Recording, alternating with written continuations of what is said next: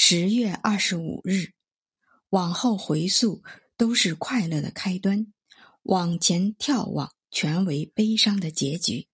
于是人便被蒙住了双眼，看不到自身的不朽之处。